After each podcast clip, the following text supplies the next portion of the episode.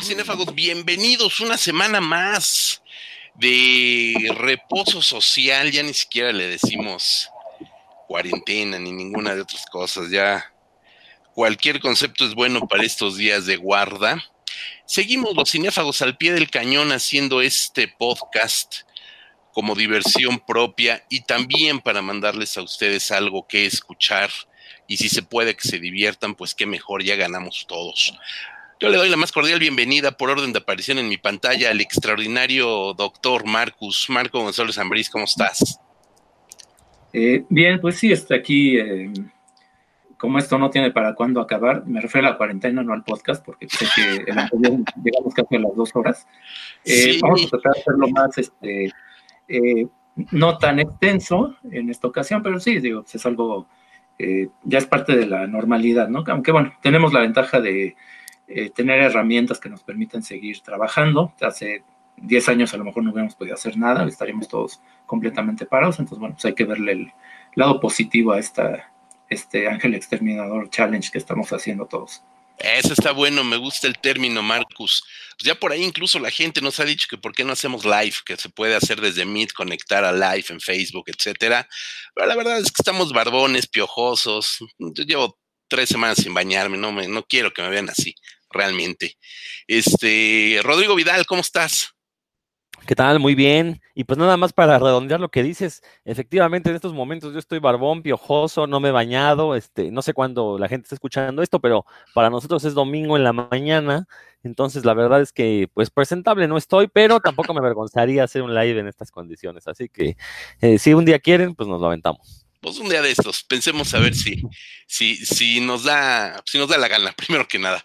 Pero hoy vamos a tener un podcast, como bien dijo Marcus, la, la, semana pasada sí estuvimos un poco ahí azotados de los pelos, pero por ahorita queremos regresar un poquito a estos orígenes cinéfagos y qué mejor que hablar también de carreras prominentes, de cineastas, de culto, de genios que han utilizado la cámara para darnos un punto de vista sumamente innovador de distintas facetas de eh, la cinematografía, distintos países, distintas ambiciones artísticas y uno de los más cinéfagamente adorados, perdón, es domingo temprano, todavía no, todavía no acabo de despertar, es Alex de la Iglesia, este cineasta bilbaíno que en los años 90, en la década de los 90, vino a revolucionar por completo el cine fantástico español y que muy rápidamente brincó al escenario internacional de una forma atronadora y que hoy por hoy lo mantiene como uno de los grandes cineastas queridos por toda la fanaticada cinéfaga. Hoy le queremos dedicar este programa a un rapidísimo recorrido a su filmografía, porque si no nos vamos más de dos horas otra vez, Marco, y eso no, eso no conviene. Mi querido Marco, ¿qué tienes que apuntar para abrir esta charla sobre Alex de la Iglesia? Ah, eh, pues bueno, a lo mejor los que recuerden lo que estuvimos haciendo hace algunos años, tres, cuatro años en Rock 101, van a decir, otra vez van a hablar de Alex de la Iglesia porque hicimos un programa, aunque en ese caso estamos este, estamos con Loret Flores, metíamos canciones, este, pero es que creo que vale la pena hacerlo, creo que vale la pena retomarlo, digo, no solamente porque es como un ejemplo en varios sentidos de por qué nos gusta el cine en general, pero pues un poquito más el cine de culto, pero es que también tiene muchísimos, em, muchísimas capas, hay muchas cosas que, comentar de, de, Alex de la Iglesia, ¿no? Este, es un director que mezcla géneros, es un director que con una trayectoria ya bastante amplia, y siempre hay ahí algo que encontrarle, ¿no? Este, eh, nada más para hacer un, un pequeñísimo recuento, ¿no? De lo que hablamos esa vez este, en, el programa de, radio, pues mencionamos pues, que cómo se nutre la cultura popular, ¿no? Que tiene su origen, este, eh, en los cómics, que por ejemplo sus películas, eh, desde el principio se nota esta mezcla de influencias culturales, ¿no? Lo mismo te cita Star Wars que el cine español este, de los años 60, 70, eh, y mencionamos también esa vez lo importante que son, sus colaboradores habituales, ¿no? Este es Jorge. Ah, Mejor busco el dato para no, este, no trabarme, pero bueno, sus eh, diseñadores de. Exactamente, sí, exactamente, que es su, el guionista que lo ha acompañado a lo largo de toda su carrera, ¿no? Desde Acción Mutante hasta El Bar, em, los diseñadores de producción, el grupo de actores que lo acompañó en sus primeros 10 años, ¿no? Que incluía sobre todo Santiago Segura y Alex Angulo, que eran los más, los más visibles, aunque Alex de la Iglesia se ha distinguido también por hacer un, eh, tener siempre como darle mucha continuidad a sus elencos y rescatar a muchos actores clásicos españoles, ¿no? Actores de carácter. Bueno, digamos que eso es como un pequeñísimo resumen de lo que comentamos en aquella ocasión, para no, no volver a, repetirnos, pero bueno, si vamos a hacer un recuento cronológico, pues creo que podemos empezar. Eh, no sé si queremos empezar por eh, Mirindas Asesinas, que es este cortito, que es el primer trabajo conocido, o nos vamos de lleno al largometraje, que es Acción Mutante. Ahí sí no sé pues yo creo que nada, lo único que podemos decir de Mirindas Asesinas es que eh, para hacer el trabajo de un, pues de un debutante, pues ni siquiera un predebutante, es un trabajo que lo sitúa eh, rápidamente en el ojo de la gente que está haciendo cine en ese momento y que me llama la atención incluso de Pedro Almodóvar, que gracias a ese cortometraje de Mirindas Asesinas le produce su ópera prima Acción Mutante, ¿no? Lo cual pues llama mucho la atención, es un poco de estos primeros grandes genios jóvenes que con un trabajo eh, de cortometraje, pues prácticamente hoy diríamos estudiantil, logra llamar la atención del que en el momento era el productor y director y sigue siendo quizás más importante de toda España. Rodrigo, ¿tú qué nos puedes decir de Acción Mutante, de esta ópera prima? Mira, antes de entrar al tema, sí quisiera nada más como eh, mencionar dos elementos que yo veo constantes en la filmografía de, Alex de la Iglesia. Por favor. Uno, pues este, este, tono de irreverencia, ¿no? Que yo creo que es lo que nos ha gustado a todos los que hemos seguido su trayectoria. Sus películas en ningún momento son solemnes, todas son, eh, tienen un humor negrísimo, eh, en algunos momentos pues raya ya en la incorrección política como tal, eh, y creo que esa es una de sus grandes virtudes que puso al cine español en el mapa como este tipo de cine puntilloso, ¿no? Y que, que puede llegar a ser incómodo para ciertos sectores, pero al final de cuentas esto no tiene nada de, malo. Y la otra es que en la mayoría de sus películas, si no es que en todas, pues hay personajes desadaptados, hay personajes eh, repulsivos, hay personajes, vuelvo a repetir la palabra, incómodos, ¿no? Eh, y pues esto nos dice mucho de, de lo que pretende demostrar Alex de la Iglesia a través de sus películas, todos estos personajes pues demuestran alguna faceta de la naturaleza humana, ¿no? Y por eso es que se vuelven incómodos y, y, sus películas, y al mismo tiempo sus películas se vuelven tan atractivas, ¿no? Nada más. Ahora, sobre Acción Mutante, bueno, es una película que la verdad es que cuando la conocimos eh, en México, cuando la pudimos ver, pues fue una sorpresa porque de entrada eh, pretende, se disfraza como una película de ciencia ficción, pero es más bien, yo lo vi más como una crítica social a todo lo que estaba sucediendo en España de aquellos años, que sigue sucediendo, ¿no? Toda esta cuestión de eh, este franquismo eh, no tan oculto que todavía está habitando ahí la sociedad española. recordemos, en España no está prohibido la apología del franquismo, entonces uno puede salir a la calle y entonar himnos de aquella época o este, levantar la mano y hacer saludos fascistas eh, y de, esto, de, este tipo de, bueno, y sobre todo muchos, hay todavía muchos franquistas dentro del gobierno que pretenden imponer leyes a todas luces fascistas, ¿no? Para limitar los derechos civiles y este tipo de cuestiones. Entonces, desde, creo que eh, Acción Mutante, pues justamente con este chistezote que se avienta acerca de los inválidos, como eh, generando su propia rebelión, su propio movimiento eh, revolucionario, pues nos estaba diciendo de qué es lo que estaba sucediendo en la España de, aquellos años, ¿no? Estamos hablando que este, en los 90, ¿no? Todavía son... Sí, sí, Acción Mutantes del 93. Este, digo, para no, no extenderme ya demasiado, es una película que a mí en lo personal me, me, gusta mucho su inicio, pero sí la siento un poco larga, un poco extendida. Yo creo que media hora menos le hubiera servido mucho más a la película sobre todo porque la, anécdota que plantean no da para las casi dos horas que dura, ¿no? Ya si de repente se hace un poco tediosa, como que a media película ni guionista ni director supieron que, hacia dónde llevarla y bueno, la extienden un poco eh, de más. Y creo que ese es uno de los puntos negativos que tiene, y creo que también ese es uno de los puntos negativos que vamos a ver a lo largo de la obra de Alex de la Iglesia, ¿no? Es un director que a mí lo personal eh, tiene algunas películas que me gustan mucho, pero sí siento que cada una le, falta una visión autoral, porque cada una de sus películas parece la ópera prima de un director promisorio, es decir, parece que estuviera repitiendo Acción Mutante una y otra vez, ¿no? Porque no, no, encontramos como eh, este crecimiento como director, por ejemplo, entre El Día de la Bestia, que yo creo que es su mejor película y es apenas su segunda película, y la última que hizo, que es Perfectos Desconocidos, el remake de la película italiana. La verdad es que Perfectos Desconocidos, uno la ve, yo, de hecho, me acabo de enterar que el de Alex de la Iglesia, ahora que me estuve preparando para este podcast, la vi en Netflix. Y la verdad, este no tiene ninguna marca de agua que nos indique es Alex de la Iglesia el que la está dirigiendo. Parece hecha, insisto, por un director Nobel al que le dieron la oportunidad de, darse a conocer con una película de estas características. Con El Bar me pasó lo mismo que es la película, la penúltima película. La vi y dije, pucha, si estuviera, si esto fuera la obra de, un director joven, diría, pues este güey tiene mucho futuro. El problema es que es Alex de la Iglesia, que ya tiene en su, en su haber más de 15 películas. Entonces creo que ese es el, gran problema que le veo a Alex, que es eh, como que no ha sabido capturar este oficio, esta experiencia que tiene para entregar películas superiores a lo que logró hacer con al menos sus tres primeras películas. Ahorita voy a ahondar un poquito más en eso. Eso es todo. Vamos, Marco, ¿qué cuentas? Bueno, es que yo quiero mencionar un, detalle y es que creo que, es, eh, que ejemplifica muy bien lo difícil que es interpretar fuera de España las películas de Alex de la Iglesia, porque están llenas de detalles, de referencias. mencionaba Rodrigo ahorita la cuestión del franquismo, pero es que es mucho más eh, complicado y mucho más ambiguo que una cuestión de eh, buenos y malos, ¿no? Que es como lo vemos a lo mejor nosotros desde afuera. Y voy a mencionar algo muy específico, ¿no? Bueno, Acción Mutante los que la hayan visto y si no, bueno, muy grandes rasgos trata de un grupo de rebeldes contra hechos que están en contra de los pijos, o sea, de la gente, eh, de la gente bonita, digamos, y los literal.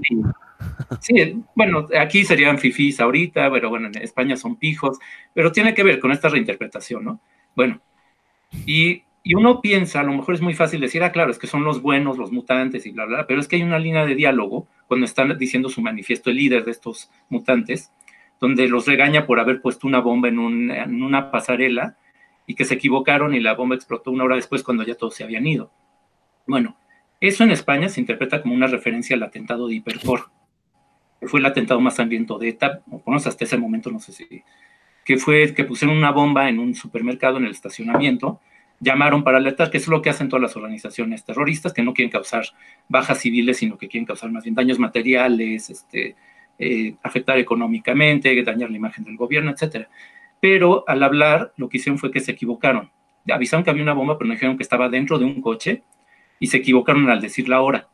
Entonces, los empleados del centro comercial hicieron un recorrido, no vieron nada, habían recibido llamadas la policía varias de alerta de igual de alertas falsas de bomba y entonces no se desalojó el edificio. Hubo 20 muertos, 40 heridos, etcétera. Y esto para ETA fue un desastre porque la gente que los veía como libertadores los empezó a ver como asesinos. Al día siguiente hubo una marcha de 70 mil personas, lo que habían ganado como movimiento político, no ETA, pero políticos que buscaban la independencia de, Cataluña, empezaron a, se vieron afectados por eso, porque les, les afectó la imagen, ¿no? Entonces, viendo así la película, si uno toma en cuenta ese tipo de detalles, se da cuenta que, bueno, es que tampoco es que está poniendo como buenos a los mutantes, ¿no? O sea, en realidad esa primera parte que menciona Rodrigo, los pone como, como tontos útiles que están siendo manipulados, que se acaban matando entre ellos. Y entonces es algo que dices, bueno, es que eso ya te da otra lectura, te da otro nivel de lectura, pero que es que es muy difícil nosotros viéndolo desde afuera, ¿no? Y creo que es lo que pasa también, eh, creo que también pasa muchísimo con estas películas eh, españolas, porque están tan llenas de referencias, tan llenas de, eh, de detalles que pertenecen a una época muy específica de la historia de España, que desde afuera es difícil interpretarlas, ¿no? Este, un detalle biográfico que creo que sí vale mucho la pena es que Alex de la Iglesia nace en 1965, entonces él como niño, como adolescente, le toca justamente el fin del franquismo y la transición a la democracia. Y eso, bueno, en sus películas estéticamente, en cuanto a mensaje, se nota mucho, ¿no? Son películas que eh, sí te hablan mucho, es, te hablan mucho por una parte como de la apertura hacia géneros cinematográficos, ya no, es el cine costumbrista de, eh, de siempre de España, ¿no? que era lo que se podía filmar en la época de Franco, por cuestiones de censura, pero además ya hay referencias a los géneros que están volviendo populares, ¿no? Acción Mutante cine de ciencia ficción, El Día de la Bestia tiene referencias a cine de terror, este, 800 balas es el spaghetti western. Entonces, a nivel de géneros, también es una mezcla muy, muy rara y muy, este, muy difícil de clasificar, de ubicar a Alex de la Iglesia en un género. De hecho, no, no lo tiene, ¿no? O sea, lo más, lo más parecido, si hablamos de Alex de la Iglesia como representante de algún género, tendría que ser el esperpento, ¿no? Que es este tipo como de farsa muy española, que se inspira en el cine de Luis Berlanga, de Fernán Gómez de los años 50 y 60, donde justamente con el humor negro se buscaba evitar la censura, ¿no? Entonces, y es, y es de nuevo otra vez un ejemplo de que si tratas de sacar a Alex de la Iglesia de España y de su cultura muy específica, sí lo puedes malinterpretar muy fácilmente, ¿no? Quedarte con una idea que a lo mejor puede ser cómoda para uno, o puede ser como que, ah, bueno, para mí me queda muy claro el mensaje, pero no está tan fácil, ¿no? Y, y sí, bueno, y pasando, bueno, otro, otro aspecto, y bueno, para no ya tampoco extenderme tanto, eh, sí, efectivamente creo que Alex de la Iglesia es muy desordenado en sus narraciones, ¿no? Eso es algo que desde la primera película y hasta la, la más reciente, o bueno, la más reciente que yo vi es El Bar, porque sí, claro que no, no he visto todas, eh, pero es que sí, es, es como, no es como, no es un director que se apegue a fórmulas de géneros o estructuras narrativas clásicas, de repente sí es muy caótico, ¿no? Este, y a veces es un caos que, que le sale bien, y a veces sí, la película se le cae un poco, a veces pues, se empieza, al final se empieza como que a, a, desbocar, ¿no? Entonces, este, pero bueno, quería hacer como ese apunte, ¿no? Este, sobre cuestiones muy específicas de la cultura española, pero y sí también, pues la cuestión está del, de lo desordenado que puede llegar a ser.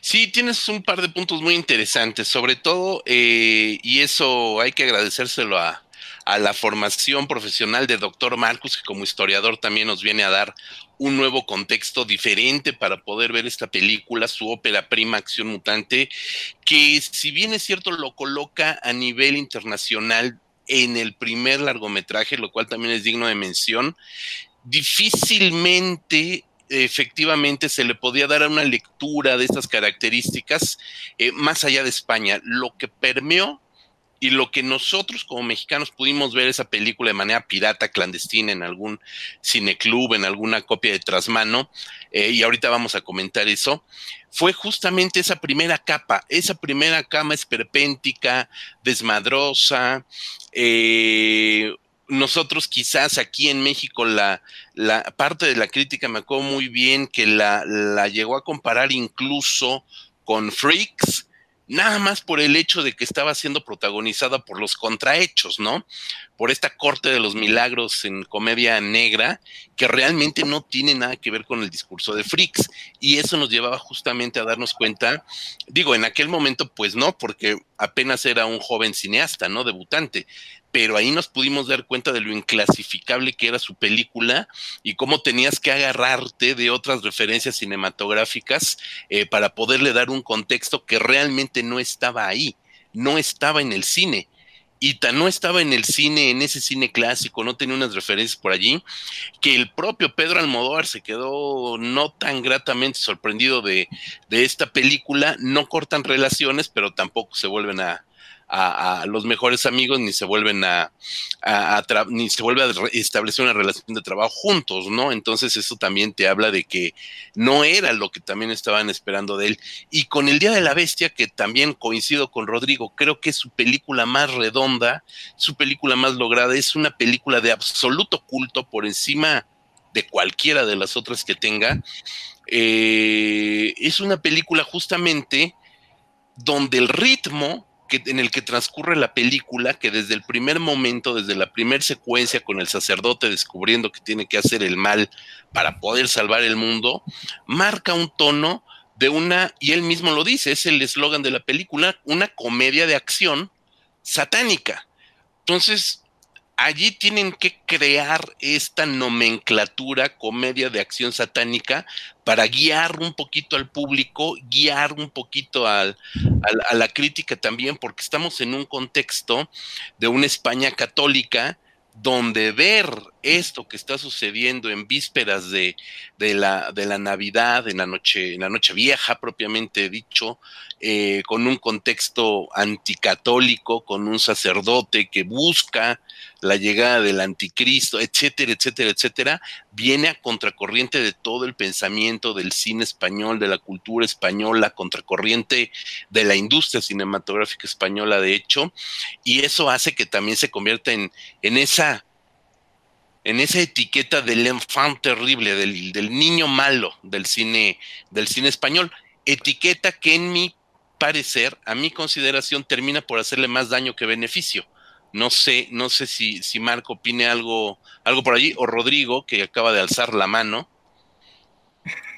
Sí, justamente tocaste ahí un tema que yo quería mencionar. Eh, ¿Qué, tan bueno le cayó este epíteto a Alex de la Iglesia como el niño malo del cine español? porque a partir de él, pues lo, que se esperaban en, estas películas, ¿no? Como diríamos españoles, unas películas llenas de guardadas, llenas de, chistes groseros, llenas de, pues no de sexo como tal, pero sí un contenido ahí medio lascivo, pues como, bueno, que aparte a los españoles les encanta, ¿no? Este, eh, sí creo que El Día de la Bestia, como bien decía Marco, creo que es su película mejor narrada, mejor armada, mejor editada, eh, y a partir de ahí lo que vemos son películas que alguno de estos elementos le falla. Por ejemplo, la que le siguió el Día de la Bestia, eh, Perdita Durango, que la verdad tiene un guion magnífico, pero cuando uno ve la película está pésimamente editada y algunos chistes son incomprensibles porque las escenas están mal cortadas o inician este, entrada ya la escena o terminan antes. Entonces, la verdad es que Perdita Durango fue un, eh, un, un desperdicio de una muy buena película. Y digo que el guion es muy bueno porque la verdad la calidad de los chistes en Perdita Durango de las situaciones son mucho más graciosas que las que tiene el Día de la Bestia. Sin embargo, el Día de la Bestia, como ya bien se comentó, pues es una película mejor manufacturada a, niveles técnicos. Y bueno, creo que ahí es donde ya empezamos a ver estos, estos este, resbalones que dio Alex de la Iglesia, porque a partir de Perdita Durango, bueno, en parte, creo que Perdita Durango, si mal no estoy, fue la última película de él que llegó a, cines mexicanos. Y, tuvimos una gran laguna hasta que aparecieron las eh, compañías de streaming eh, y es donde pudimos volver a acceder de manera oficial al cine de Alex de la Iglesia. Y digo oficial porque pues obviamente había otros canales de, para conseguir su cine. José Luis. Sí, este, pues nada más un, par de apreciaciones. Tienes toda la razón con esta parte de Piedrita Durango, yo a veces le decía así, Piedrita Durango, porque justamente llegaba a ser una película un poco cansina. Ahora, lo interesante es que esa película, uno, es coproducción con México. Dos, justamente la distribuidora mexicana, que si mal no recuerdo fue Videomax, no recuerdo si fueron ellos quienes la lanzaron a, cine, la película, el corte original y el DVD original, al final ya hay un director Scott, dura 130 minutos más o menos, dos horas 10, por ahí así. Pero la versión que salió en México en cines y que Videomax lanzó en los últimos VHS y primeros DVDs, Letterbox, fue una versión como de 25, 28 menos que le cortaron. Y justamente le cortaron porque con el éxito que tuvo Alex de la Iglesia con Acción Mutante, quisieron rellenar más funciones en cartelera y una película de dos horas diez no te daba los tiempos y tuvieron que recortar se le recortaron prácticamente, a lo mejor exagero un poco, pero prácticamente media hora, 20 algo minutos se le cortó a la película y ahí es donde se notan los cortes terribles, terribles de verdad de, de, esta película de, Pedrita, Piedrita, Perdita, perdón, Perdita Durango. Entonces es como, como algo que nos afectó mucho aquí en México porque el DVD o Blu-ray original con el metraje original nunca llegó a México tampoco jamás se pudo ver completa en México, nunca. Entonces, aquí toco otro tema que dice, que dice Rodrigo. Efectivamente, las siguientes películas de Alex de la Iglesia nunca tuvieron una, un estreno oficial en México hasta Crimen Perfecto. 800 balas se exhibió un día en el Festival de Guadalajara. Un día en el Festival de Guadalajara y se acabó. Y luego la, Filmoteca de la UNAM tenía un festival de cine que antes de FICUNAM, que era el Festival de Verano de la UNAM. Todo julio y agosto se programaban siete, ocho películas y era el Festival de Verano del cine de la UNAM. En ese festival trajeron Crimen Perfecto. Y de ahí, párale, no se volvió a estrenar otra película de Alex de la Iglesia oficialmente hasta Los Crímenes de Oxford, que es una película, yo considero, la más floja de, Alex de la Iglesia. Entonces sí, tienes toda la razón. Y bueno, Perfectos Desconocidos, que no sé si llegó a cine o solamente fue de Netflix, pero en realidad no hemos visto el cine de Alex de la Iglesia en pantalla grande como, como se merece. Cierro este paréntesis, doctor Marcus. Eh, sí, bueno, es que yo quiero nada más. Hay un aspecto del Día de la Bestia, pero que está ligado a Perdita Durango y que creo que también es un hilo conductor de todas, todas las películas de Alex de la Iglesia. Es que eh, Perdita Durango es una película donde trata de internacionalizarse, ¿no? Bueno, es algo que con muchos directores trata de eh, trascender, lo mismo como mencionas de los crímenes de Oxford, ¿no? Que es una coproducción, pero a nivel europeo. Eh, Perdita Durango era un intento como por llegar a Hollywood, que bueno, pues el cine estadounidense es una influencia clara, ¿no? En, Alex de la Iglesia, pero creo que muestra también, a pesar de, bueno, estar basado en una novela de Barry Gifford, eh, un buen guion, buen reparto y todo esto, de lo difícil que es sacar a Alex de la Iglesia de España, ¿no? Este, es muy complicado porque pierde muchas de estas referencias, como que se, eh, se destantea, no está, ya no sabe eh, cómo ubicarse tan fácilmente, como pierde mucho de este contexto que sí le da mucho sabor a las películas, aunque no conozcas exactamente a detalle todo, ¿no? Y el, Día de la Bestia, por ejemplo, se nota un elemento de la trama, pues está como modernización a fuerza, ¿no? Este, los que están ahí luchando contra el anticristo. El anticristo es básicamente la modernización, ¿no? Es como la entrada de España en la comunidad europea, es como, eh, no por nada los, se descubre, bueno, en el curso de la trama que el símbolo de la bestia no es la cruz invertida, sino dos líneas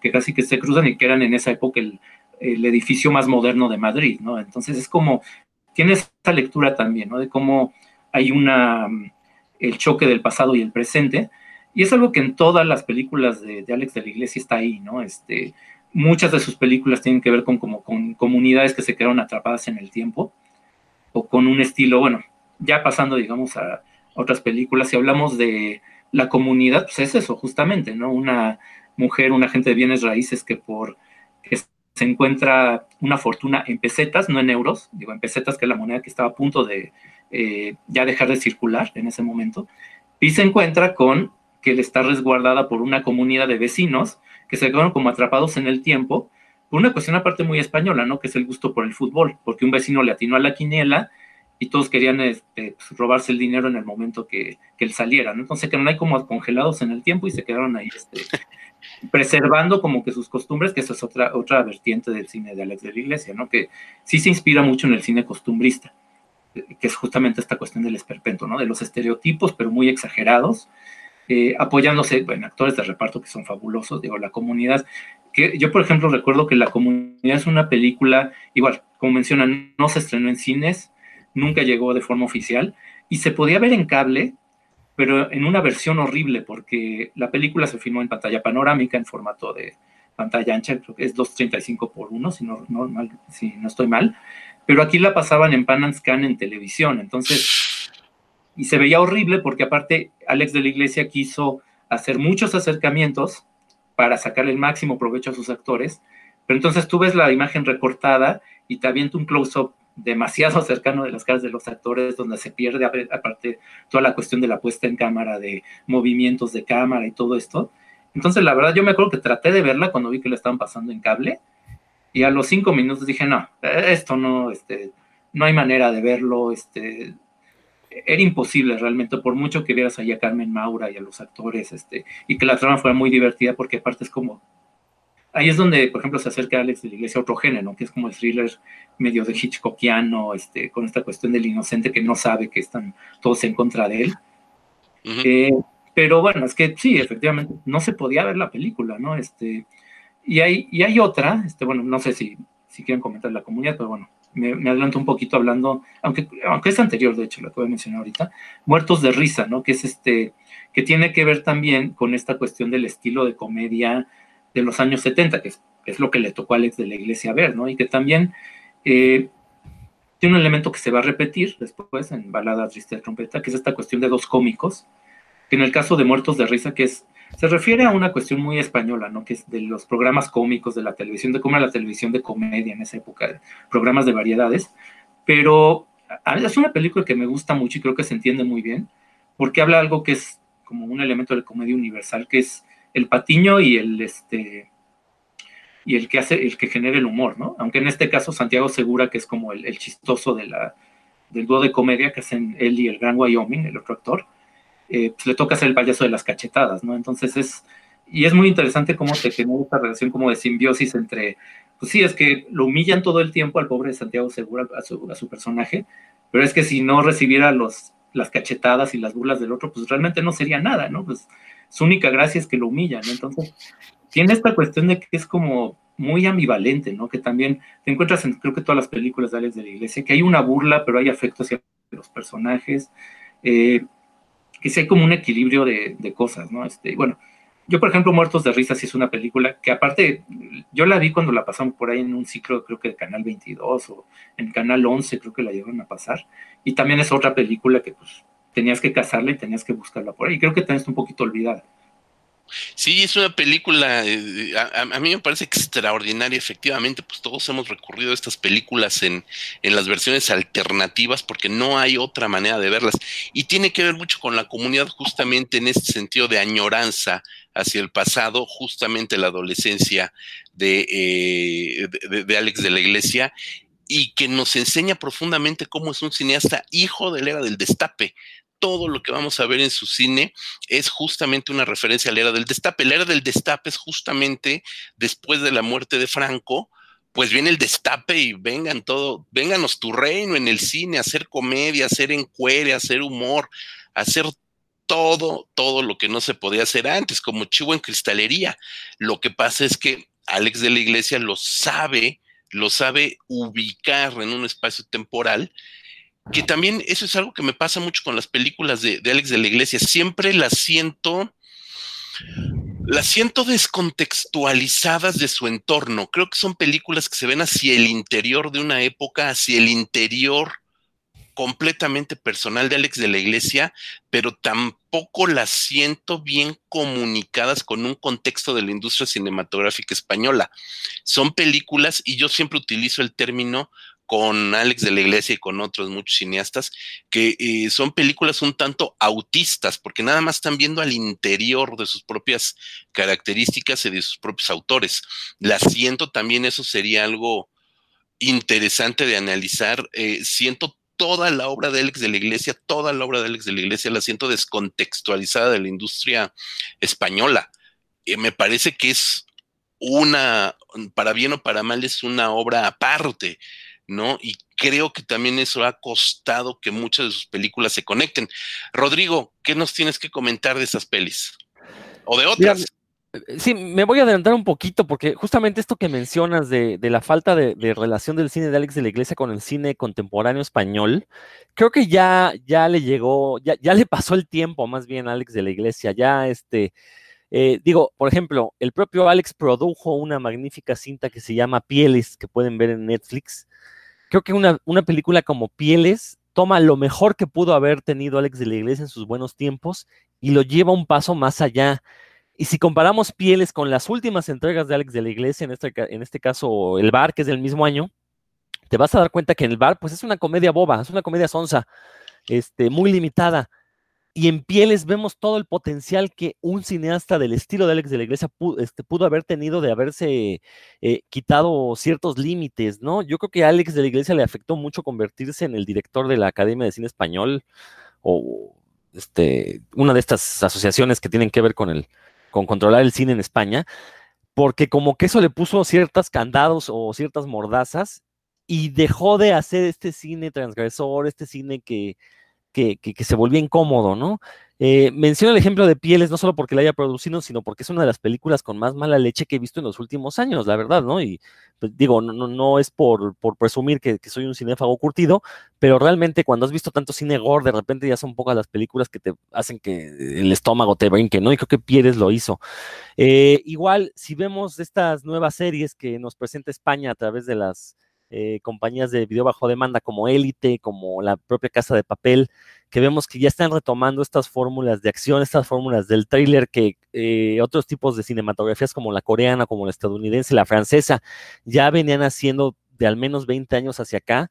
Eh, y, te das, y luego ves una película como Perfectos Desconocidos que la verdad es que me parece una película inocua, una película que en, ningún momento trata de hacer un comentario sobre el contexto social que tienen los personajes, ¿no? De Perfectos Desconocidos lo voy a aceptar, no he visto la versión italiana, que es la original. Sé que existen como 10 remakes a lo largo y ancho del mundo. Por ahí José Luis tiene un, magnífico artículo en revistacinefagia.com. Eh, sin embargo, la versión de Alex de la Iglesia, que es la de, quien estamos hablando, es, una película aburrida, en serio. O sea, y el final es un final totalmente cursi atípico para el cine de Alex de la Iglesia. Yo realmente ignoro qué le pasó. No sé si ya por fin se conformó con ser este director eh, maquilero, porque aparte resulta que Perfectos Desconocidos es la película más taquillera de toda su historia.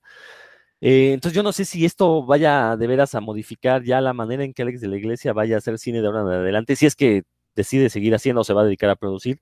Pero bueno, lo que, lo que quiero dejar en claro es como el cine español, yo lo considero ahorita uno de los más innovadores en cuanto a propuestas narrativas, porque la verdad es que de repente mete unas historias que eh, no me las imagino en otro país. Tiene por ahí una película, ah, bueno, eh, no tiene que ver con Alex de la Iglesia, pero hay una película española llamada Amar, eh, sobre adolescentes que se enamoran y la verdad, la verdad es que es una visión muy cruda del amor adolescente, ¿no? Nada a lo que estamos acostumbrados en las comedias románticas estadounidenses. Entonces, la verdad, yo sí siento feo por él de la iglesia porque fue un director que hace 20 años era la punta de lanza, bueno, hace un poco más, hace casi, casi 30, eh, era la punta de lanza de, un cine que la verdad estábamos ansiosos de buscar, como porque como ya bien dijimos, casi no llegó a pantallas. Y actualmente pues tenemos ya un director que se nota cansado, que se nota avejentado y que se nota sobrepasado, sobre todo por otras propuestas narrativas con mucha mejor manufactura y mucha mejor calidad. Tómala, Barbón en pocas palabras. Pues ya se acabó este programa, muchas gracias. Gracias por escucharnos. Marco, Marco, Marco, vamos a darle otros 20 minutitos al programa. Dale. Sí, antes de concluir, este, quiero hacer un paréntesis exacto como de 15 minutos para, porque es que se nos, se nos, porque hay varias que, yo por ejemplo, este, menciono, bueno, hay dos cosas, ¿no? Este, mencionó ahorita Rodrigo que desde hace 20 eh, años no ha hecho buenas películas. Yo creo que tiene por ahí, digo, a ver, aclarando que hay algunas que no he visto y que justamente coinciden con ese periodo, pero por ejemplo, 800 balas, que es de 2002, a mí todavía me parece bastante rescatable, ¿no? Es, es como un poquito, tiene un poquito como de concesión comercial porque eh, el personaje principal es un niño, cosa que él no había hecho, ¿no? No había caído en estos, este, cosas como de hacer, de, que fue muy, muy, este, muy acostumbrado al cine español de calidad en cierta época, ¿no? Y pensemos en, este, películas de Carlos Saura o El espíritu de la colmena, ¿no? Donde se usaba la inocencia del niño como trasfondo de la guerra civil, bla, bla, bla. Y esto es, es retoma la figura del niño, pero la coloca en un episodio de la historia del cine español que es justamente el spaghetti western, ¿no? De, eh, y que tiene que ver con lo que ya hemos mencionado, ¿no? Es como tiene que ver con un episodio muy característico de la época de, España en los años 60 y 70, que es cuando se hacían estas películas. Tiene que ver con una comunidad que se queda atrapada en el tiempo, que son los, les llaman especialistas en, España los stuntmen, a los que hacen los, los dobles de acción, porque es un niño que descubre que ese abuelo se dedica a eso y que tiene como una atracción como turística de, de este tipo de cosas. Es una película que a mí me parece todavía bastante rescatable, es muy divertida, este, es un humor a lo mejor un poquito más accesible, tiene su elemento un poquito como de crítica hacia, los, hacia lo aspiracional, ¿no? Porque los malos son este, desarrolladores de bienes raíces. Eh, y bueno, y también es una película que también era bastante difícil de encontrar. Aquí la tenés que ver pirata, este, que buscar las copias eh, de trasmano. Y yo me acuerdo que yo hice un intento por verla cuando vi que la iban a programar en cable en televisión española. Yo estaba bien emocionado porque dije, ah, por fin este, la voy a poder ver y no sé qué. Pero resulta que no sé por qué cuestión transmitieron la versión que tenía como el, audio para débiles visuales. Entonces eran los diálogos, pero también era toda la descripción de se oyen disparos y todo esto con acento español, ¿no? Obviamente. Una carretera avanza por entonces era, pues no, me pasó lo mismo que con la comunidad. A los cinco minutos dije, no, pues no, ni modo. Y la tuve que ver hasta años después, ¿no? Que también es que hace muy azaroso, muy difícil este, apreciar la obra de un director cuando lo estás viendo así en, en pedacitos, ¿no? Este, bueno, pero de todos modos, bueno, para mí 800 balas creo que sí es como de lo de lo divertido. creo que es una buena forma de entrar al cine. Si uno a lo mejor le tiene un poco de dudas por la cuestión de transgresión y eso, de las anteriores, pues digo, 800 balas es un poquito más amable, aunque tiene también sus chistes, este, digo, creo que es, muy divertida. Em, y, aparte, bueno, y una última cuestión de 800 balas, es que ahí, por ejemplo, sí hay una conexión con la historia del cine español, aunque es el cine español mal visto, ¿no? Que es todas estas películas de explotación y todo esto, ¿no? Entonces, e, es que sí, Alex de la Iglesia está como en ese punto medio entre ser un autor reconocido, porque sí es muy taquillero y, bueno, ha ganado Goyas a Mejor Directora, bueno, presidió la Academia de Cine en España, que no es cualquier cosa, pero al mismo tiempo siempre se nutre de géneros populares, ¿no? entonces eso en España los críticos, uno muchas veces leyendo la crítica de España se encuentra con que lo ven como que como una promesa que no cumplió su, su destino, ¿no? De un director que filma muy bien y que aparte, y otra cosa también hay que decir que es excelente director de actores, no solamente maneja bien la cámara, sino que también le saca mucho provecho a, a los elencos, pero que, pero que es como inmaduro, ¿no? Es como que hay un director que no, este, no cumplió con lo que esperábamos que era como crítica social, este, algo más artístico, artístico pues como uno lo quiere entender, ¿no? Entonces, creo que también eso afecta mucho, este, entre que es difícil de verlas, bueno, sobre todo aquí en México, y que es un director que es difícil de ubicar, creo que eso también afecta bastante la forma de, abordarlo.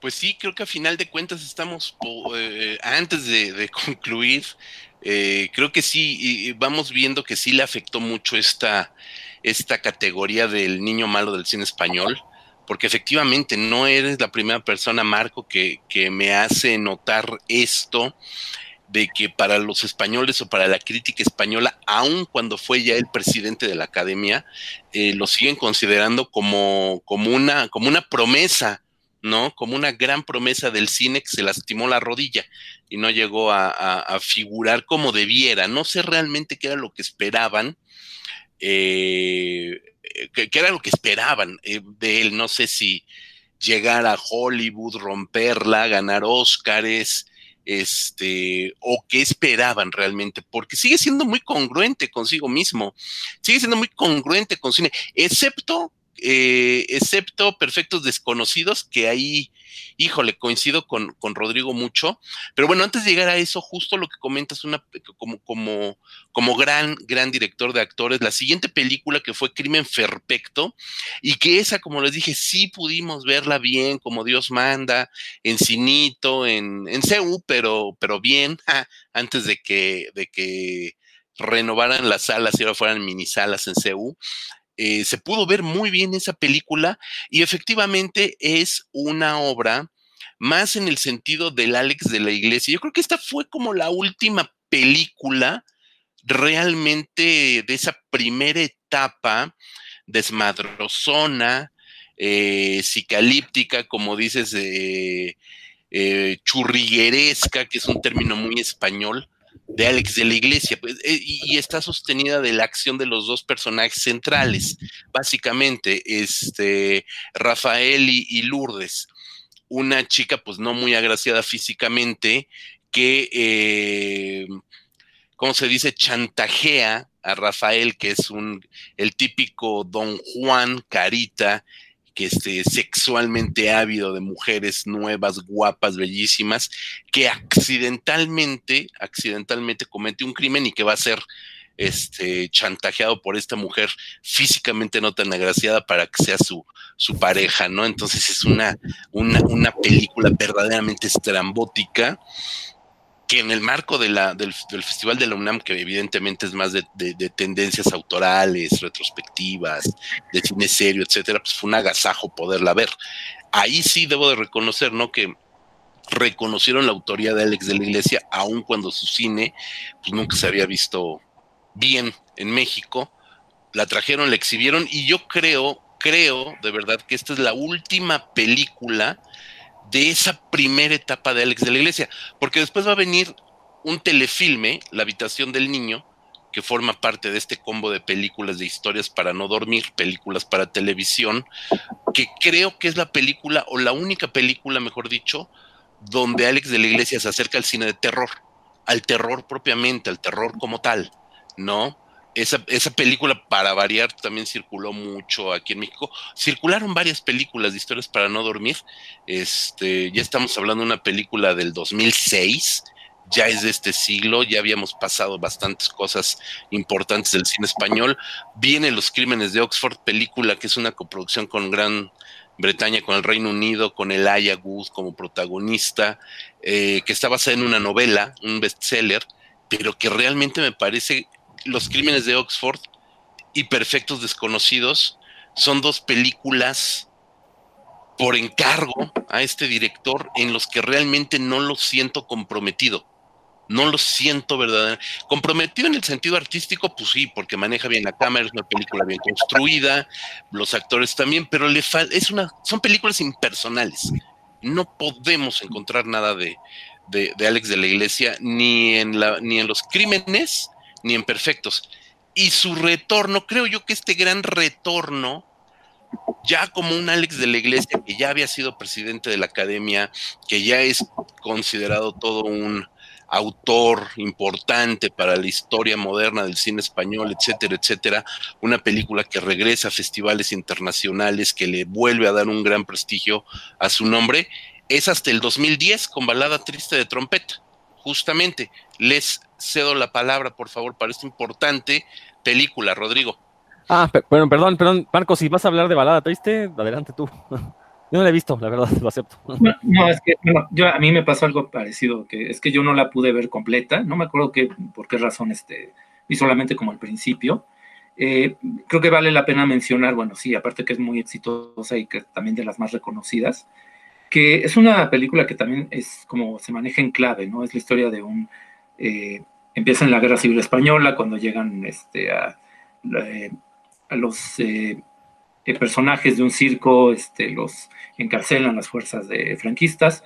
Y entonces es la historia de un payaso que es un payaso triste, que va a tener como una enemistad con un payaso alegre, ¿no? Y es muy claro que el payaso triste representa a los republicanos, a los perdedores de la guerra civil, y el payaso alegre representa al franquismo, ¿no? Con todos los vicios de machismo, etcétera, ¿no? Este, igual, ahí sí no puedo dar spoilers porque pues no la acabé de ver, pues ni modo, este, ahora sí que es, es, un, es el gran pendiente que tengo de Alex de la Iglesia, todas las películas que me falta ver, ver de él, porque pues digo, por el tema, por este, aparte la manufactura que tiene, sí me interesa mucho, el mismo Quentin Tarantino cuando se presentó en, fue en Venecia me parece, cuando era del jurado, este, Tarantino la, la apoyó muchísimo, entonces bueno, te habla pues de una película, pues vaya, de, de una cierta importancia, eh, ah, bueno, y, únicamente para completar esta idea, este, es que también hay una especie como de triángulo amoroso ahí, ¿no? De que hay una mujer, una, una trapecista que es como la manzana de la tercera en discordia, y que viéndola en este sentido metafórico es como representa ella España, ¿no? Es como, vaya, tiene lecturas más allá de, lo, de las explosiones y los balazos y lo excesivo que puede ser visualmente. Tiene esta cuestión que sí tiene carnita la película, ¿no? Entonces, bueno, eh, repito, pues es una película que tengo este, atorada, pero bueno, ahora sí dejo que Rodrigo siga con su idea. No, no, no, es que no, he visto ni, ni Balada Triste ni la que le siguió, que es La Chispa de la Vida. Entonces, ahí sí, ah, por eso, por eso acabó el programa antes. Por eso acabó, por eso decidió acabar el programa antes. Lo tomé mi visión. No, pues mira, redondeando el comentario de Marco, efectivamente esta película le da un, un, un brillo nuevamente a, la figura de Alex de la Iglesia de prestigio, eh, un prestigio que pues ya festivaleramente hablando no había tenido desde hace años. Es su entrada grande por el Festival de Venecia, ni más ni menos. Creo que hoy por hoy Hoy por hoy Venecia es un festival muy importante. Eh, Cannes se ha convertido como en la gran alfombra roja, etcétera, etcétera. Venecia se ha ido justamente a la contraparte, que es darle una mayor una mayor este, prestancia a estos autores, incluso gana el León de Plata al mejor director. ¿no? No, gana el León de Oro, pero gana el de Plata Mejor Dirección. Y es una película que sí tiene que ser vista justamente como bien lo decía Marco, un poquito, un poquito en el sentido de, de acción mutante, tienes que verle ese trasfondo político y sociológico, justamente Marco lo acaba de leer muy bien, de representar una España dividida. La película es de época, la película está ubicada en, en la España antigua, se eh, inicia la película eh, entrando los años 40 y a partir de ahí la película se va desarrollando y es una mirada retrospectiva muy interesante. Creo que aquí sí se puso bastante, bastante serio Alex de la Iglesia. Aquí el guion es de Alex de la Iglesia. Aquí ya no está trabajando con Jorge Enrique Echevarría. Y eso es interesante porque es una película, es, es, es esta película autoral donde estos cineastas hacen uso de su memoria, de sus referencias, de lo que les platicaba papá, mamá, el abuelo, y plasma toda esa vivencia, todas esas vivencias que ha acumulado y las vacía en esta película que realmente, a mi juicio, es lo más redondo, lo más redondo de Alex de la Iglesia en, en la última década. Creo que abre muy bien la década y le vuelve a pasar lo mismo conforme va conforme va abriendo la década, conforme va transcurriendo la década, viene otra vez apagándose. Después de Balada Triste de Trompeta viene La Chispa de la Vida con Salma Hayek, una película que, que como, como dice la frase, queda mucho a deber.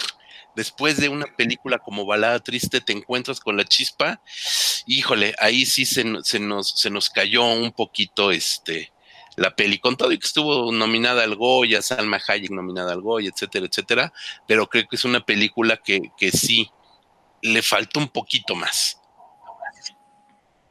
Este, bueno, ya nada más quiero comentar también que es, otra de las que me faltan. Ahí la verdad es que no me llamó demasiado la atención. Este, había visto críticas malas y había visto también que no, el guion si no recuerdo mal es de Randy Feldman, ¿no? No es de este no es de él, tampoco es de Enrique Echevarría, ¿no? que es su colaborador habitual. Eh, vi malas críticas y esas sí, la verdad es que sí me la, me la brinqué, ahí sí no fue por, este, por circunstancias raras. Y bueno, la que sí vi fue la siguiente, que es Las, Brujas, las Brujas de Sugarramurdi, eh, que me tardé un poco en verla porque ya este, igual, no, no era fácil ¿no? De, de, conseguir, no era fácil de, de encontrar. Y yo la vi cuando ya había oído ya muchos comentarios en el sentido que era una película misógina, que era como que, que se notaba mucho que era como una película hecha por Alex de la Iglesia para vengarse de, su, de la mujer con la que estuvo casado hasta 2010, con la que tuvo hijos, y antes de casarse con la que, bueno, que es una actriz que sale en esa misma película, que es Carolina Bank, es una rubia despampanante.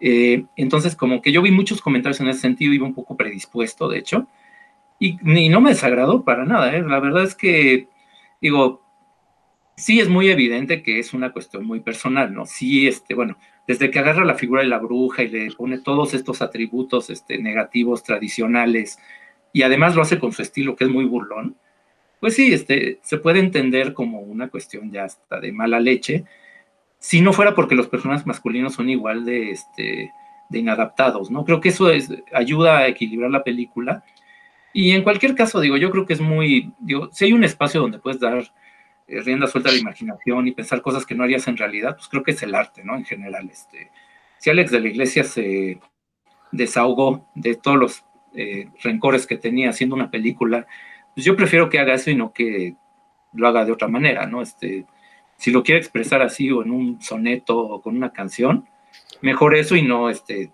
vaya, de una manera que sea más... Que no golpea a su mujer. Sí, exacto, ¿no? Yo sí prefiero que alguien en esas circunstancias agarre la pluma o agarre una cámara que agarre una escopeta y vaya, vaya a buscar a la vieja, ¿no? Este, creo que a pesar de todo y de que sí es una película que como siempre se, al final, cuando ya está este aquelarre y empieza a hacer una cuestión de efectos especiales, se le empieza como que a ir de las manos y es creo que ya este, ese ritmo narrativo que empieza muy bien, ya se le empieza como que a desbarrancar la película, pero yo la pondría también como entre lo positivo, ¿no? Este, eh, con todas estas cuestiones salvedades que acabo de mencionar, creo que es una película que se puede ver si uno entiende, bueno, las circunstancias que, que lo llevaron a filmarlo. Sí, claro, y una película que igual tuvimos que ver piratecamente. Yo ya pude conseguir un clon de Blu-ray de la película. Por lo menos ya fue, fue piratería de calidad. Rodrigo. Mira, fíjate que eh, e, esta película tiene toda la razón, Marco. Sí, sí, es una película misógina por las razones que ya Marco expuso, pero también se puede ver como una película misántropa porque los personajes masculinos también son unos idiotas todos, ¿no? Es decir, no deja a títere con cabeza el director, le tira a todo mundo. Creo que ese es uno de los puntos positivos de la película que sí eh, se siente el odio de Alex de la Iglesia, pero hacia la humanidad en general. Se ceba un poco más en las mujeres, porque históricamente las mujeres son las que han sido consideradas brujas, ¿no? Entonces, pero, pero al final de cuentas no es que ponga a los hombres como los salvadores o como los héroes. Creo también esa película a mí me agradó bastante por una cuestión muy sencilla.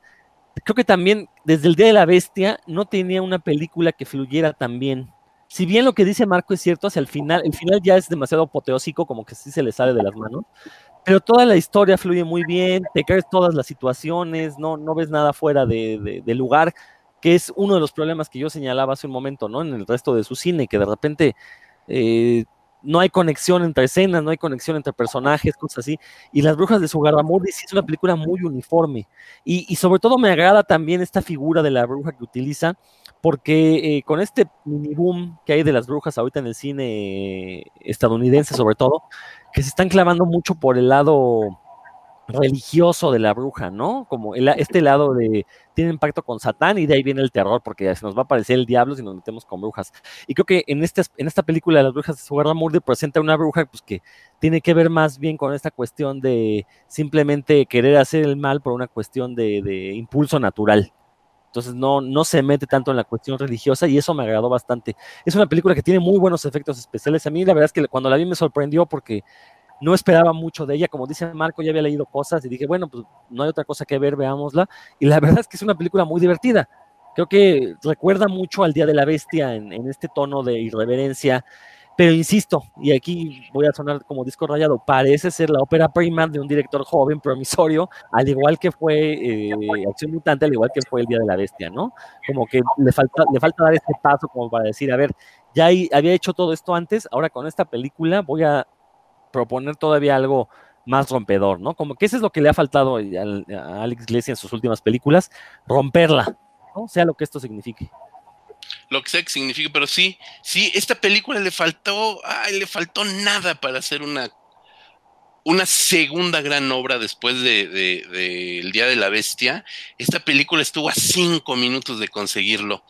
Sí, el, final, el final tiende a caer. Creo que ahí sí lamentablemente pues no, es una extraordinaria película, a mí me gusta mucho, me divierte mucho, pero sí también creo que le, le, faltó tantito ahí, un poquito más de odio. Alex de, de, la iglesia. A lo mejor como ya también estaba medio enamoriscado por otro lado, ya no, ya no acabó de odiar tanto como, como lo debió haber hecho. Este, pero es una película que me encanta, me encanta esa película. Eh, creo que también estaba en, en, Netflix o algo así, no sé si, si vi mal, me, me acuerdo que por ahí andaba en streaming, entonces igual deberían de, buscarla si no la han visto. Eh, después viene un documental que es el documental de Leo Messi, un documental, pues eso, un documental deportivo. Bien podrían estrenarlo en Netflix ahorita que están de moda todos los documentales deportivos. Eh, también ahí mi querido José Antonio Valdespeña, que seguramente no nos está escuchando, pero de todos modos le mando un gran saludo. Me, regaló esta película, me regaló el DVD de esta película de, del documental de Messi, solo así la pude ver, evidentemente no había otra forma. Eh, y después, pues, las tres últimas cinco años, solo, en, en, cinco años he filmado tres películas, dos el mismo año. En el 15, Mi Gran Noche, una película que desconozco, esa sí no la he visto. Eh, es una película que sé que está protagonizada por el divo de Linares, Rafael, y que, y que por eso se llama también Mi Gran Noche, y que tiene que ver hasta donde me encuentro en la sinopsis, hasta donde me encuentro en los comentarios, tendría que ver mucho con muertos de risa, tendría que ver mucho en este universo de la televisión avinagrada, eh, en, en, esta intención de los personajes de recordar el pasado que todo que todo tiempo pasado fue mejor. Entiendo que es una película melancólica, pero, pero ácida, agria. Y ya, no tengo mayor referencia de esta, de esta película. Marco, levanta la mano, por favor. Eh, este, eh, creo que sí es una película un poquito menor. Es una, tiene características que sí la, la emparentan con los que hizo anteriormente con eh, Muertos de Risa por la cuestión de la televisión. Se trata pues, de un grupo de figurantes, de actores muy secundarios que están ensayando para hacer como un programa de estos de Nochevieja, de estos programas horrorosos de este, que salen un montón de cantantes y que sacan del closet a este, actores que ya vieron pasar sus mejores épocas y todo esto. Y es una alusión, bueno, eh, Rafael no se interpreta a sí mismo, pero sí aún como hace una burla de sí mismo, sale por ahí Chayán. Y es una película pues muy caótica, también coral, porque bueno, como muchas películas de Alex de la Iglesia, pues tiene un montón de personajes, pero también es que el hecho de que sea tan caótica hace que de repente dices, pues me gustaría que dedicara más tiempo a este personaje, me, gustaría que, eh, que, no fuera tan este, trepidante, que no fuera tan este, llena de anécdotas, porque sí, también se eh, llega a ser un poco cansada. Entonces yo, yo, por eso sí la pondré un poquito por debajo también. Eh, se puede ver, pero no, no es de lo mejor. Rodrigo. Sí, es una comedia simplona, más que melancólica, José Luis, pues es muy nostálgica, ¿no? Es, intenta hacer un comentario acerca de estas, eh, de estos cartuchos quemados en el mundo del entretenimiento, pero al mismo tiempo le rinde mucho respeto a Rafael, entonces como que nunca, ni nunca hace la, la crítica al completo, pero tampoco es un homenaje a Rafael, ¿no? Entonces se queda medio camino y sí se siente, se siente que Alex de la Iglesia le dio miedo a hacer algo mucho más profundo. Es lo, lo que se puede decir de esta película. Perfectamente. Está en Netflix, eh, por cierto. De hecho, es muy curioso. La, las, Al menos las últimas cinco o seis películas de Alex de la Iglesia están en Netflix. Desde ah, Balada al menos están ahí. Ah, pues hay que echarle un ojo, porque es así, Mi Gran Noche la desconozco y bueno, siempre escucha, supongo que cantan este Mi Gran Noche, ¿no? El exitazo, ¿o no? No, recuerdo, creo que sí sale una versión por ahí. Ah, porque pues es un rolón. Es un rolón, es un rolón, no podía, no podía no estar. Lo que sí, sale una versión de esta canción de Chayanne de Torero con otra letra que es muy graciosa, es así, la verdad. creo que es el mejor chiste de la película. Órale, pues, pues mira, ahí está. Para quienes nos escuchan, búsquenla, búsquenla en Netflix, échese un, un, ojito. La que sigue es bien padre, bueno, me gusta, es una película muy chiquita, este, y que tiene que ver mucho con esta pandemia, bueno, no con la pandemia como tal, sino con la, con la situación de estar encerrados y con miedo a salir. Es el bar, y es una película, es una película chiquitita, es una película que apenas costó 5 milloncitos de euros, o sea, prácticamente lo que nos cuesta cada uno de estos podcasts en producir, y este y nos habla justo de, un bar, el típico bar donde se juntan los cuates, vamos a echar chela, vamos a chupar, sale un personaje, le disparan, eso es la sinopsis, no estamos spoilereando la película, sale un personaje, le meten un balazo en la cabeza, quién sabe de dónde fregados, y el resto de la gente se queda así nada. Es comparada, todas, todas las películas que lleven esta premisa va a ser comparada indiscutiblemente e irremediablemente con El Ángel Exterminador de Buñuel ya el mismo Marco nos puso en esta situación al iniciar el podcast. Todas las situaciones que tengan que ver con encierros vamos a estar indiscutiblemente asociándolos con el buñuel de El Ángel Exterminador. Y esta película, pues dentro de todo, es ver justamente el comportamiento social de ese microcosmos de cuates este, que se juntan en este bar. A mí me parece una película bastante apreciable, la verdad. Eh, a, mí, a mí también me parece una película entretenida, este, se muestran las cualidades técnicas y de manejo de actores de Alex de la Iglesia, te muestra también como que todos los estratos sociales de Madrid, que pues lo hace desde un indigente hasta los pijos, ¿no? Hasta el, el, empleado del bar, está la señora que entra nomás a jugar ahí como en un, no sé, una especie como de este bueno, es que estoy pensando en, el juego este japonés pachinko, ¿no? De estos jueguitos de, bar muy típicos. Eh, y bueno, es que el, bar también es como un escenario recurrente en las películas de Alex de la Iglesia. Este, hay una escena de bar en El Día de la Bestia, hay escenas de bar que hacen todas sus películas. Es como el punto de encuentro de, que le sirve para hacer personajes. En este caso juega con la paranoia, ¿no? De un grupo de personajes que no se conocen, sospechan todos entre sí. Eh, hay una cuestión ahí como de una enfermedad que parece que se está esparciendo y por eso el gobierno está tratando de ocultarlo, hay como un elemento ahí de crítica. Este, y sí, bueno, el valor que tiene la película es que te muestra cómo se degradan las relaciones sociales cuando la gente tiene que convivir a la fuerza.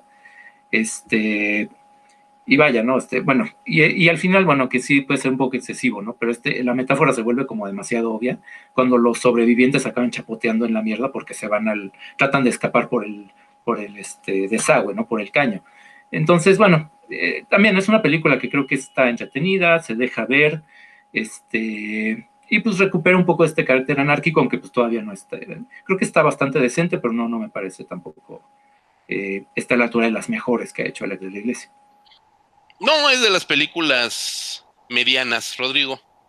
Sí, eh, hay que recordar, el bar en España, pues es el lugar donde uno sale del trabajo y va a convivir con los amigos, obviamente bebiendo.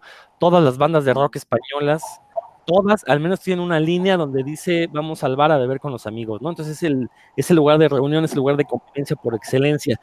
Eh, y otra vez, con mi cantaleta, me parece la ópera prima de un director joven, promisorio, y dices, no manches, quiero ver qué hace después esta persona con su cine, ¿no?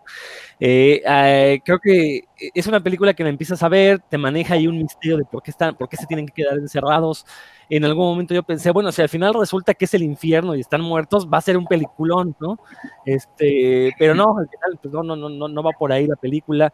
Eh, siento que si bien es una película que habla, como, como había dicho al inicio, ¿no?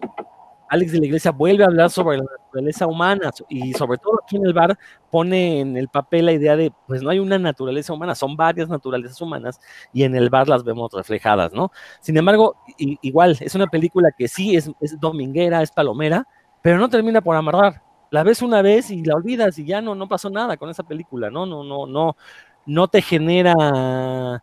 Eh, no, te pone a pensar sobre las naturalezas humanas, sobre la cuestión social en la España del siglo XXI. Vamos, nada, ¿no? Simplemente es una anécdota, una mera anécdota y ya, se acabó la película, ¿no? Pues sí, sí, sí, en realidad sí tienes toda la razón. Es una película disfrutable, pero tampoco es una película ni que se vaya a convertir de culto ni, ni nada por el estilo. O sea, hasta, hasta ahí quedó. Es un, es un entretenimiento que filma en el 2017 curiosamente es el, es el único año o es la única vez en que Alex de la Iglesia filma dos películas en un año. O sea, nunca en la vida lo había hecho. Este, a lo mejor anda urgido de lana. Eh, y dirige Perfectos Desconocidos. Es una película que pues ya mejor ni hablar. O bueno, sí, Rodrigo, a ver qué nos dice. Nada más digo, también mencionar por qué fue posible que dirigiera dos películas, porque son películas que no tienen mucho despliegue técnico, son películas confinadas en espacios pequeños, básicamente son obras de teatro ambas. Yo creo que eso le permitió dirigir en un mismo año estas dos películas porque no, no representaron ningún este, eh, despliegue de, escenarios, de escenografía, entonces podían filmar de manera rápida. ¿Algo que quieras comentar, Marcus? Este, no, bueno, eh, ahora sí que el comentario de esta última de Alex de la Iglesia, bueno, más reciente, se los dejo a ustedes. Yo, yo no lo he visto porque, eh, bueno, es reciente y aparte yo quería ver primero la versión italiana, ¿no? La versión original y no lo he hecho, entonces pues por eso todavía no, no lo he checado, pero bueno, pues creo que ya hicimos todo un repaso, toda una... No, yo, nada más si quiero agregar, esta película a mí me pareció bastante aburrida. A la mitad yo ya quería abandonarla, simplemente el puro deseo de, bueno, a ver, a ver si al final la rescatan con algo, pero no, la verdad, y tengo entendido, o sea, insisto, no he visto ninguna de las otras versiones, pero por comentarios de gente que ya vio al menos tres o cuatro, sí tengo entendido que la versión española es de las más débiles. Ahora, lo que es irónico porque es la película más taquillera en la historia de Alex de la Iglesia, entonces este, resulta curioso como la que es considerada eh, que, una película que sea un remake, que aparte sea considerada un remake menor, sea la película con la que Alex de la Iglesia por fin pudo romper la taquilla española, ¿no? Pues es un, es un fenómeno extraño, porque la película original italiana tampoco es una excelente película, o sea, es una comedia, es, la típica italianada, y lo digo entre, haciendo entre comillas y no lo digo de una manera despectiva, pero es el típico, la típica comedia italiana que durante décadas hemos visto, que es la comedia italiana de enredos. La comedia italiana de enredos sexuales, amorosos, etcétera, etcétera, etcétera, ¿no? Entonces, desde los años, pues desde los años 50, 60, ya comenzábamos a ver esta, este tipo de comedia italiana de enredos sexuales amorosos, eh, etcétera, etcétera, etcétera, de reclamos de estiras y afloje, de verdades que se esconden y al final este, salen a la luz de una manera hilarante, etcétera, etcétera. O sea, no es nada que Marco Ferrari ya no nos, no nos haya enseñado hace años, ¿sabes? Entonces realmente es una película muy comercial, pues es una comedia evidentemente bastante bien hecha, con ritmo, etcétera, etcétera. La película de Alex de la Iglesia le quiere meter por allí un tono un poco, un poco más de, melodrama, ¿no? Eso ah, no ayuda mucho a la película y repites prácticamente una... Esta película de Perfecto Sconosciuti, la, la original italiana, es prácticamente una, una franquicia, ¿no? Que comienza a vender los derechos a otras cinematografías y se tiene que filmar prácticamente igual. Ahora bien, la, original, por ser la original, se cuece aparte y se tiene que poner en un, en un, en un cuenco aparte. De todo este universo, de todo este universo de, comedias que salieron eh, haciendo el remake, debo de decir que la de, de la Iglesia es la menos fallida, no quiero decir que sea la mejor, es la menos fallida la mugre de Manolo Caro, mexicana, es eso, es una mugre. Es una mugre porque además de que los actores están inmamables, de verdad, es una película donde el propio director está inmamable y te lo encuentra, o sea, te das cuenta en, el, la puesta en, cámara y en, en, el final. El final eh, los finales de cada una de las películas es donde cambia un poquito. El final de la versión de Manolo Caro es insufrible, insufrible. Por ahí hay una versión colombiana que medio vi a cachitos que no me aportó absolutamente nada, entonces no puedo hablar de las otras. Dicen que la versión coreana es muy buena porque alude también al estilo de la comedia romántica coreana. Entonces, a lo mejor Perfectos Desconocidos versión Corea es, es la buena es la que vale la pena, no lo sabremos durante un tiempo, no tengo la menor intención de buscarla ni descargarla ni nada. Y pues ya nada más cerraría el programa, digo, como dice Marco, hicimos un extraordinario recorrido con, con, con, este Alex de la Iglesia. Evidentemente en algunos años, en algún momento volveremos a hablar de Alex de la Iglesia porque su obra lo amerita o por lo que nos vaya a presentar. Y justamente, justamente cuando platicábamos de qué hablar en este programa, Rodrigo lo comentó, vale la pena hacer un recorrido de su obra porque se acaba de anunciar su eh, llegada a Amazon con The Fear Collection, una antología de películas de terror basadas en el universo Lovecraftiano, basadas en Lovecraft, en la cual él mismo, el propio Alex de la Iglesia, va a dirigir la primera de las películas, que será Venecia Frenia, donde vuelve a trabajar con Jorge Guerrica Echevarría en el guion vamos a tener otra vez al tándem de Guerrique Echevarría, Alex de la Iglesia, montándose en Lovecraft. Vamos a ver qué pasa. Jaume Balagueró ya dijo que sí acepta el tiro, se va a incorporar al universo Lovecraftiano de Alex de la Iglesia para Amazon. No sé si a ustedes les provoque algo esta noticia. A mí me da curiosidad, la verdad pues no más allá, no más allá de curiosidad, porque la verdad no, no espero mucho, sobre todo después de, digo, yo sé que Alex de la Iglesia ahorita fue anunciado como coordinador, pero seguramente va a terminar dirigiendo algo. Sin embargo, pues como ya mencioné a lo largo de este programa, lo, lo, como hemos visto su desarrollo como cineasta, no creo que esté a la altura para entregar una buena película Lovecraftiana, sobre todo porque Alex de la Iglesia nunca ha sido un director de atmósferas y para entregar una película Lovecraftiana, un componente esencial debe ser esta atmósfera tensa, esta atmósfera tétrica, esta atmósfera de indiferencia del cosmos hacia los personajes humanos, ¿no? Entonces, bueno, pero espero me calle la boca.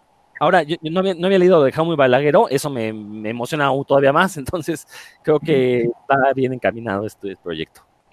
Y falta por confirmar Paco Plaza. Entonces vamos, a, vamos a, ver. Pero sí, eh, repitiendo, hasta ahorita se sabe que la primera película del, grupo de este pack va a ser Venecia Frenia, dirigida por Alex de la Iglesia ah, con guion de Guerrique Echevarría. Eso es lo que se anunció. Marcus. Eh, bueno, no, igual, como ustedes respecto a este tema, pues queda la expectativa nada más, a ver qué, a ver qué, qué hace y cómo fusiona sus eh, obsesiones personales con Lovecraft, que pues se ve, se ve complicado, pero porque sí, porque agarrar este asunto de la crítica, la España cañí, que es lo que he hecho, bueno, cañí, que es como se le llama ya, digamos, a lo naco, con algo como Lovecraft, pues está, es difícil, pero bueno, saber cómo le sale, ¿no? Pues no queda más que esperar. Sí, yo, yo, yo también me, me, da curiosidad y tampoco veo cómo, cómo pueda abordar este. No es un director para Lovecraft, creo. Ni, ni Jorge Guerrique Echevarría es un guionista para Lovecraft. Que, de hecho ni siquiera son director y guionista para cine de terror. O sea, si esas nos vamos. Sí, exacto. El de la bestia tiene elementos, las brujas de Sugaramuri tiene elementos de terror, pero realmente no son películas que logren en general miedo, son comedias, al fin y al cabo. Pues así es, pues yo creo que nos quedamos con esta imagen, este, en espera de ver qué sucede ya es momento de despedirnos, ya igual nos alargamos un poquito más, pero vale la pena el tema de, Alex de la Iglesia, da para mucho. Este, no comentamos todo lo que se debería de comentar, pero creo que el panorama está allí, se lo dejamos al, al público. Qué bueno que Rodrigo nos dice que, Netflix tiene varias de sus pelis, hay que buscarlas. Marcus, ¿dónde pueden encontrar la revista Cinefagia? Pues eh, principalmente en nuestro sitio oficial, que es www.revistacinefagia.com eh, la semana pasada publicamos, por ejemplo, este, una película de zombies, que es francesa, si no, no me equivoco. Publicamos una película de Wakaliwood, que es cine de acción de Uganda. Eh, de un, bueno, un cortometraje mexicano de un gran amigo nuestro, que es este Carlos Meléndez. Entonces, bueno, siempre hablamos como de todo tipo de cine, ahí encuentran reseñas, ahí encuentran eh, también ensayos, y muy variado, ¿no? Sobre todo lo que queremos es hablar de todo lo que es la variedad en el cine. Así es, mi querido Rodrigo Vidal Tamayo, nos despedimos. ¿Qué nos tienes que recomendar además de Cinefagia? Pues yo los invito a que en el canal de podcast de Revista Cinefagia, que está disponible en Apple, en Spotify, en Himalaya, en Google Podcast, ahí mismo pueden encontrar los episodios de un programa llamado Puros Cuentos, donde analizamos, comentamos y compartimos información relacionada con el cómic y todo aquello que, está relacionado con él. Eh, los días lunes subimos los nuevos capítulos y bueno, toda la información la pueden encontrar en el Facebook Puros Cuentos, así nos encuentran. Ahí está, pues yo me despido, yo soy José Luis Ortega, ha sido un gusto estar con Marco, con Rodrigo en este podcast dedicado a Alex de la Iglesia. Como ya les dijo Marcos, www.revistacinefagia.com, Facebook, Twitter, Instagram, Spotify, YouTube, revista Cinefagia, búsquenos, tenemos, estamos recuperando muchas cosas de eh, programas también en video que tenemos ya desde hace bastante tiempo. Nos escuchamos la siguiente semana, cuídense mucho, hasta la próxima.